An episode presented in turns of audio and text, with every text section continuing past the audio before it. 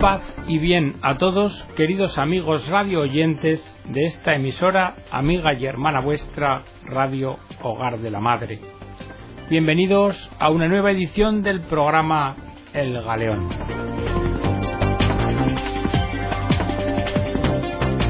En el programa de hoy vamos a extractaros un artículo de Manuel Gesteira titulado Jesús constituido por Dios juez de vivos y muertos. Es un artículo que trata de la escatología, el final de los tiempos, el final de la historia del hombre. Dios juez en la historia de las religiones. En las religiones ancestrales, la manifestación de la divinidad iba estrechamente vinculada a fenómenos geológicos, meteorológicos o cósmicos la actuación divina era siempre misteriosa y enigmática, y sus manifestaciones al hombre le parecían como actos de ira, de enfado o de castigo divino. Posteriormente, con la aparición de las monarquías, va cambiando el concepto de justicia. Se va tomando como modelo la actuación del rey que premia o castiga el comportamiento de los súbditos, primero según su criterio, pero más tarde conforme a una legalidad establecida. En las religiones también ha habido una cierta evolución. Hay religiones en las que no está el concepto de la remuneración escatológica presente, sino que lo que predomina es la idea de una retribución terrena y colectiva, donde sólo más tarde aparece el elemento del comportamiento individual de la persona. Otras religiones toman ese concepto individual y lo reflejan en la psicostasia, pesar las almas, la actuación en vida en una balanza. Y como consecuencia del pesaje dar la retribución de premio o castigo correspondiente. Pero ahora nosotros lo que nos queremos centrar es en el nuevo semblante que aporta Dios en el Evangelio al juicio al juicio final. El cristianismo, sobre todo en ciertos momentos de la historia, destacó el juicio futuro de Dios en lo que implica de amenaza de condenación y castigo. Prevaleció con frecuencia el anuncio de un Dios juez que con su mirada inexorable espía y conoce las acciones humanas durante la existencia terrena. Un Dios ante el que todo hombre habrá de comparecer al final de su vida como reo, en un encuentro que cabrá calificar como de día de ira, calamidad y desventura. La imagen de Dios que aquí destaca es la de un antagonista radical del hombre, que lucha contra él, y que más parece el condenador que el salvador de una humanidad pecadora. De esta forma, el amor y la justicia de Dios parecen haber perdido su mutuo equilibrio o armonía, quebrados en favor de una justicia divina que llega a destacar desproporcionadamente sobre el amor. Y sin embargo, Dios es amor. Y por esto, a partir del misterio de la encarnación, para la fe cristiana, Dios se sitúa no tanto al final de la existencia humana como juez, como en realidad amor primordial, que por iniciativa propia no deja de acoger y de asumir al hombre en su debilidad original para conducirlo a través de un proceso de conversión y muerte desde su propia realidad pecadora a una vida nueva. Así, el gesto primordial de Dios es el del Padre que acoge a su criatura, y la mejor clave para comprenderlo es el ser y vivir de su Hijo Jesucristo, en quien prevalece la imagen del Dios Padre sobre la del Dios Juez. Un primer reflejo de esta experiencia es la afirmación del propio Jesús de que Dios es por encima de todo bueno, cuando dice nadie es bueno sino solo Dios. Jesús nos enseña que Dios paga siempre con creces el esfuerzo del hombre, desde una bondad infinita que rebasa nuestros méritos y desborda los límites de una mera justicia distributiva.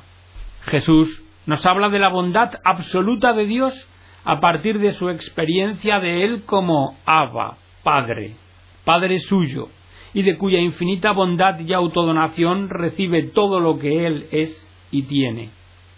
Y Dios, Dios Padre es Padre por igual de todos, tanto de los buenos como de los malos, porque Dios es amor. Y su iniciativa de gracia y bondad nunca va a remolque de nuestras iniciativas o comportamientos, sino que las precede siempre, porque Él nos amó primero. Dios es amor universal para todo hombre, y lo demuestra en las comidas con los pecadores, y lo demuestra abriendo las puertas del banquete del reino incluso para los alejados y los enemigos. La parábola del Hijo Pródigo rompe de improviso el hilo del relato, porque esta parábola ya no se refiere directamente a Jesús, sino a un padre. Un padre que al ver de lejos al hijo pródigo, compadecido corre a él y se le arroja al cuello y lo cubre de besos, aun antes de que el hijo tuviese oportunidad de articular palabra alguna. Jesús es así, porque Dios es así. En definitiva, aquel en el que, y por medio de Jesús, acoge a los pecadores y come con ellos. Y este amor inefable de Dios se extiende a buenos y malos, a amigos y enemigos. Amad a vuestros enemigos, dice Jesús, porque también vuestro Padre Celestial lo hace. O pone en relación estrecha el perdón de Dios con nuestro perdón a los demás, como en la oración del Padre nuestro. Ahora bien, a partir de Jesús, de su actitud y palabras, cabe preguntarse si los cristianos no nos habremos forjado a veces a un Dios demasiado parecido a nosotros, hecho a nuestra imagen y semejanza, para poder de esta forma eludir en el fondo la terrible exigencia de ser nosotros mismos a imagen y semejanza de Él, de Dios, de su amor abarcante y no excluyente. Y dado que todo hombre tiende a ser amigo de sus amigos y enemigo de sus enemigos, nos hemos formado y creído en un Dios que actúa de forma similar, lo que equivale a caer en un peligroso antropomorfismo, porque la imagen que tengamos del Dios que adoramos condiciona grandemente nuestro comportamiento y puede llevarnos con frecuencia a actitudes distantes de las del verdadero Dios del Evangelio. La originalidad de Cristo frente a Juan el Bautista, que consiste en que Cristo anuncia y promete sólo la salvación y no la salvación y la condenación. De hecho, el Evangelio nos habla de que Dios ha enviado a su Hijo no para que juzgue, condene al mundo, sino para que el mundo sea salvo por él y en él. Pero surge un problema. ¿Cómo conciliar el amor que es Dios con su justicia? Porque afirmar que Dios es amor no implica la exclusión del juicio divino o el ejercicio de su justicia, pues no, en realidad en modo alguno, aunque sí necesita una adecuada interpretación. En principio, digamos que Dios es amor y que esto es una verdad fundamental. Significa que el amor no es un atributo más de Dios, sino que es lo que es Dios. Eso quiere decir que los demás atributos divinos, incluyendo el de que Dios es absolutamente justo, no se suman o se superponen a lo que Dios es, sino que de alguna forma se articulan en Dios, se identifican en Dios y de Él dimanan. De aquí que no se pueda considerar la justicia de Dios como una realidad paralela al amor de Dios amor y justicia, no son alternativas de un Dios bifronte. Dios es juez, sin duda alguna, y juzga justamente, pero esta justicia no es nunca disociable de lo que Dios es, y Dios es amor. Por eso hablamos de una justicia nueva, una justicia muy superior a la humana. La tradición cristiana distingue entre el juicio particular de cada persona en el momento de su muerte y del juicio final universal que tendrá lugar al final de los tiempos.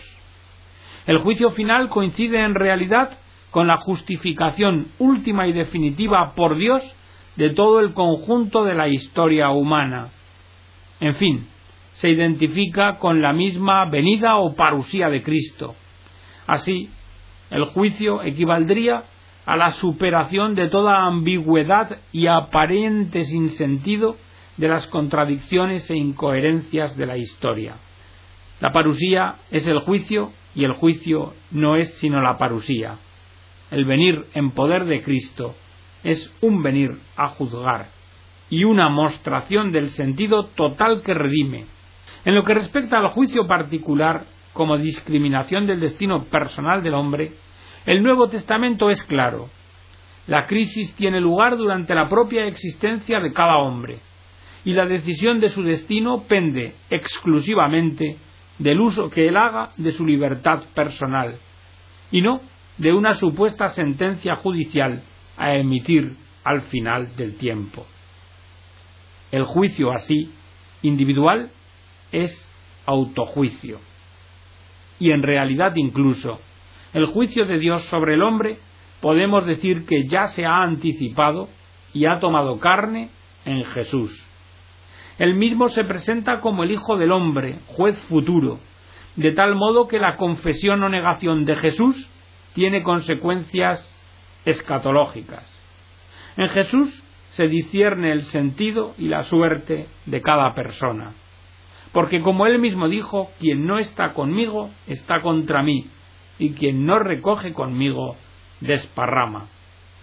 Jesús es la última palabra de Dios y también la norma y sentencia definitiva de Dios acerca del hombre.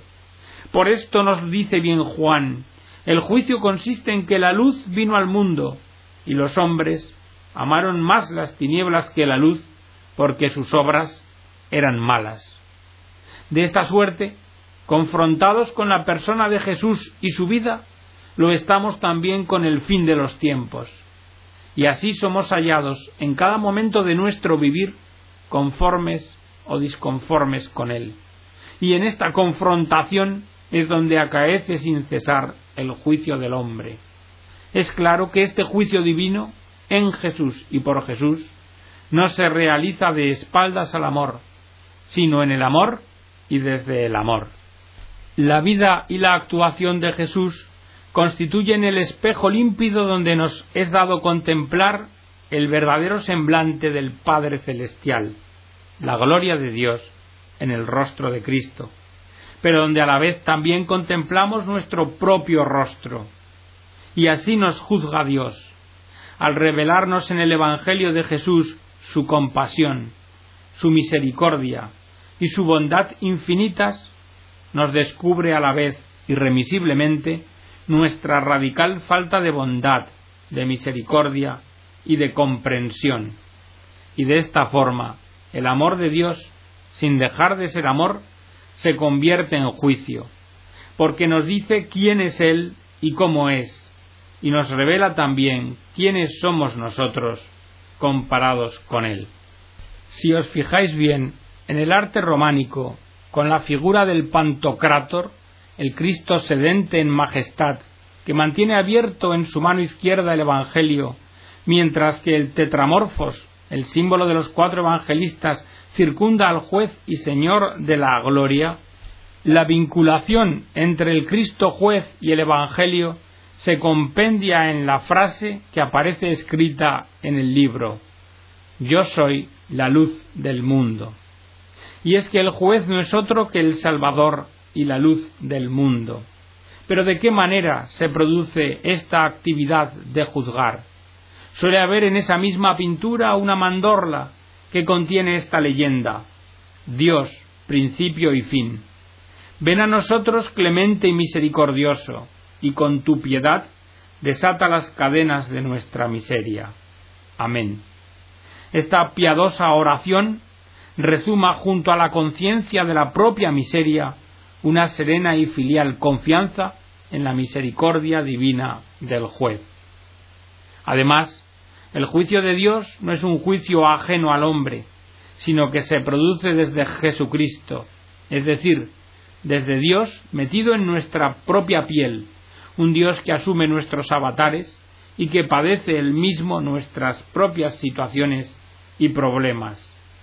A diferencia de la justicia forense, de los tribunales humanos, donde el juez se distancia del reo y de los hechos para poder juzgar imparcialmente, en la justicia divina, sin embargo, es una justicia donde predomina la cercanía, es una justicia que se hace con el amor, en el amor y desde el amor.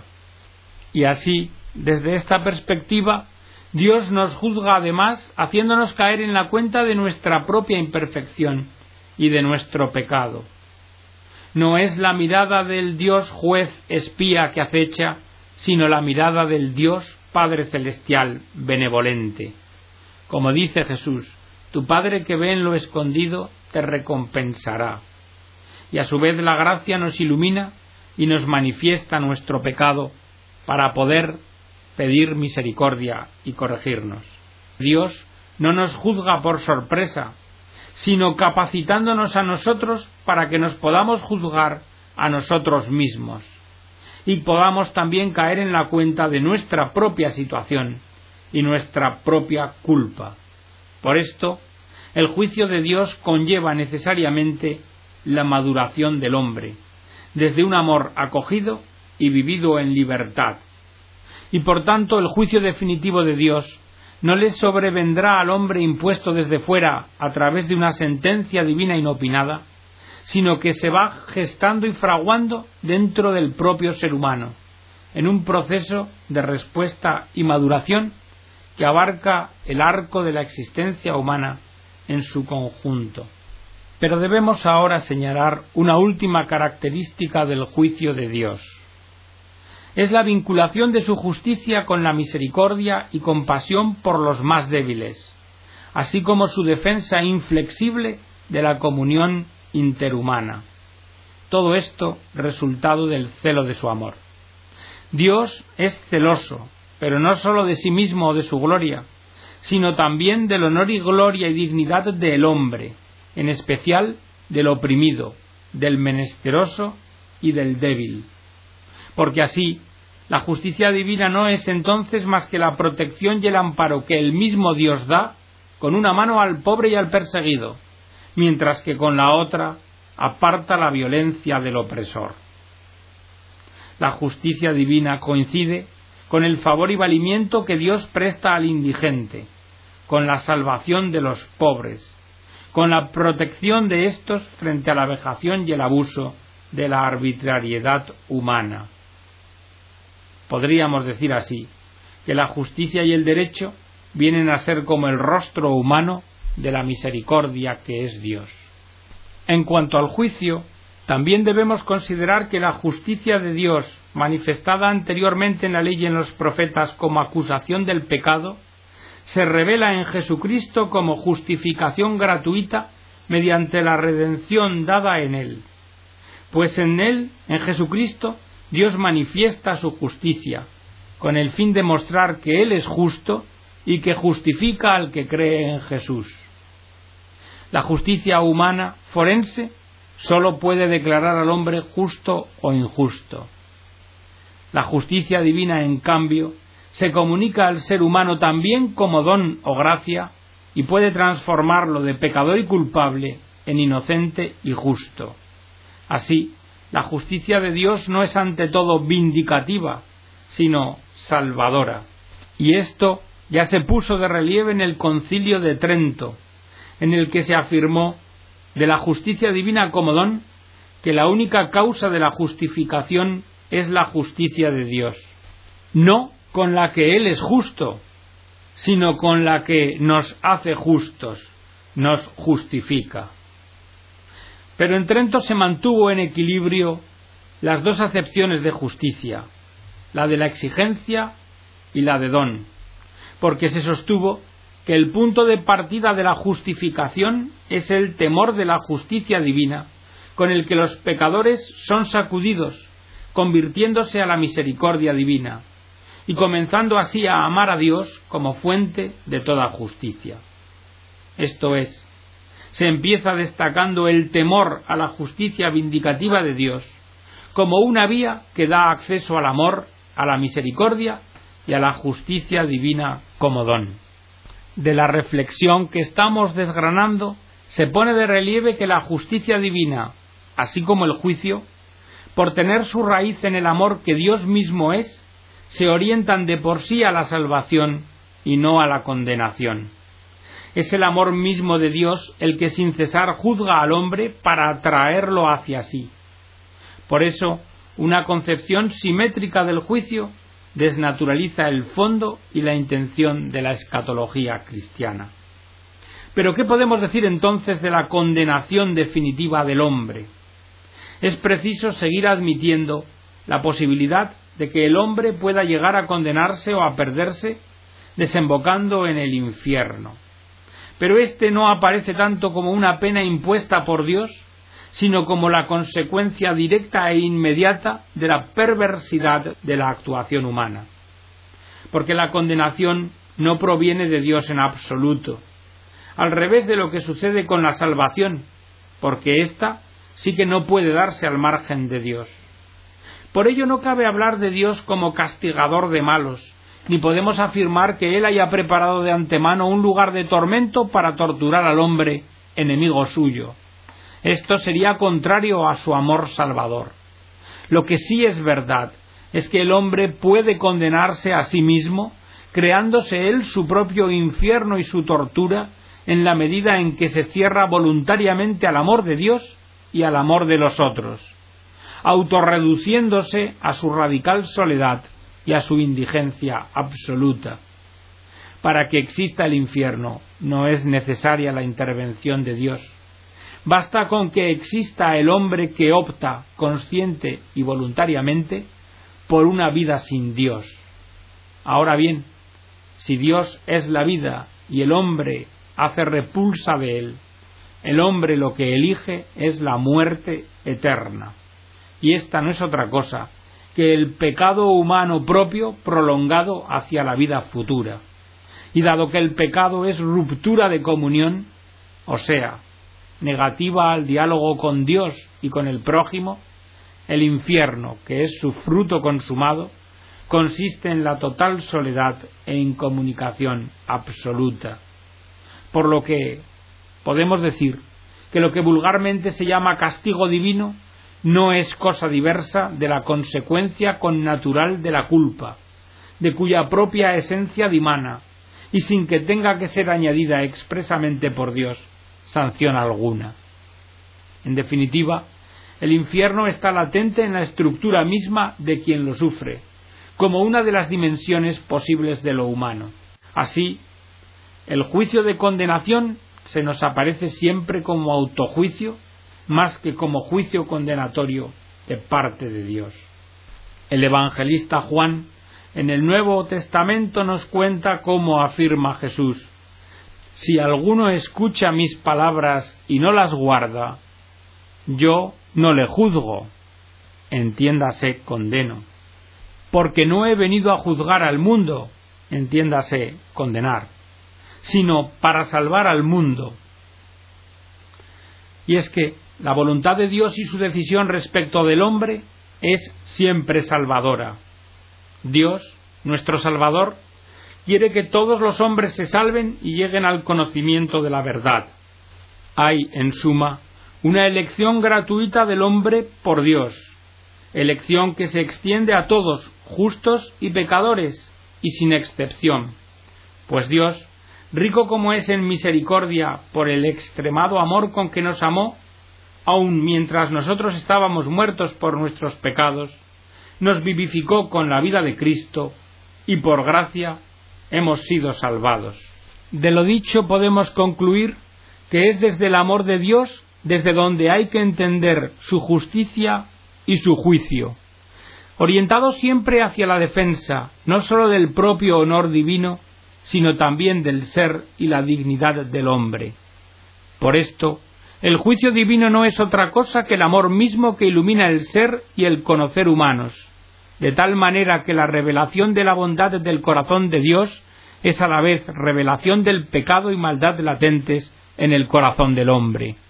El amor deviene así juicio, pero un juicio orientado en principio hacia la salvación no hacia la condenación. Es solamente el hombre, y no Dios, el autor de la reprobación. Y terminemos con las palabras que nos relata Juan Evangelista. La perfección del amor en nosotros se muestra en que tengamos confianza en el día del juicio, porque como es Él, así somos también nosotros en este mundo. En el amor no hay temor, pues el amor perfecto desecha el temor, porque el temor supone el castigo, y el que teme no es perfecto en el amor. En cuanto a nosotros, amemos a Dios, porque Él nos amó primero. Y hasta aquí, queridos amigos, la edición del programa de hoy referida al juicio de Dios, al juicio universal. Que Dios os bendiga a todos.